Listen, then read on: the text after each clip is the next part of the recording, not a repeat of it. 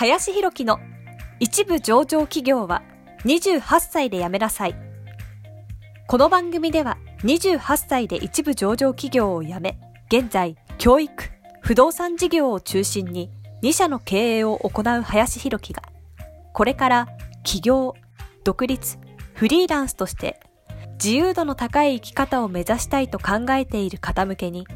必要な知識、マインドをお伝えしていきます。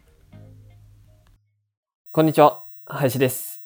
えー、本日はですね、プライドを捨てよというテーマで話をしていきたいなと思います。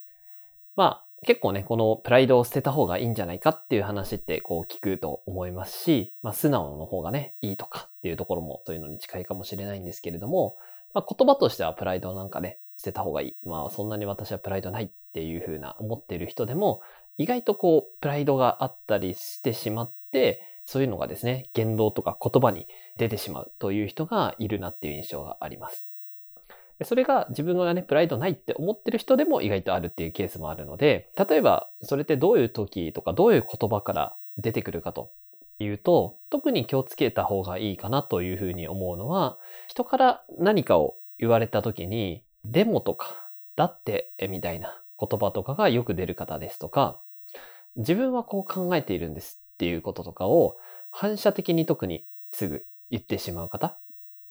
ていうのはその傾向が非常に強いのかなというふうには思いますね。で、まあそのデモっていうのがあるっていうことは、ある種その言ってくれた人に対してのまあ反論というか、まあ自分はこう思ってるっていうことなので、まあ、結局そういうふうなことを使ってしまうと、まあ確かにその自分の意見っていうのをね、言いたいというか、自分の意見を言うことは大事かもしれないんですけれども、まあ、特に若い時というのは、やはりそこを一回こう受け入れるっていうことがすごく大事なんですよね。うん、言われたことを自分は違う意見とか そうじゃないかもしれない。でもそれでも受け入れれるか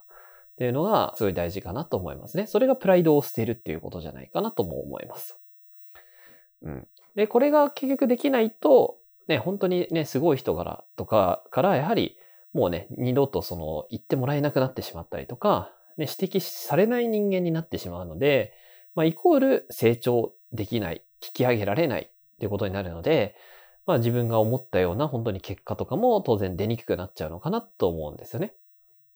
うん。だからこそ、そのプライドを捨てるっていうことが自分自身のね、成長だったりとか、結果を出すとか、さらに次のステージに行くためには非常にね、重要なところかなって思います。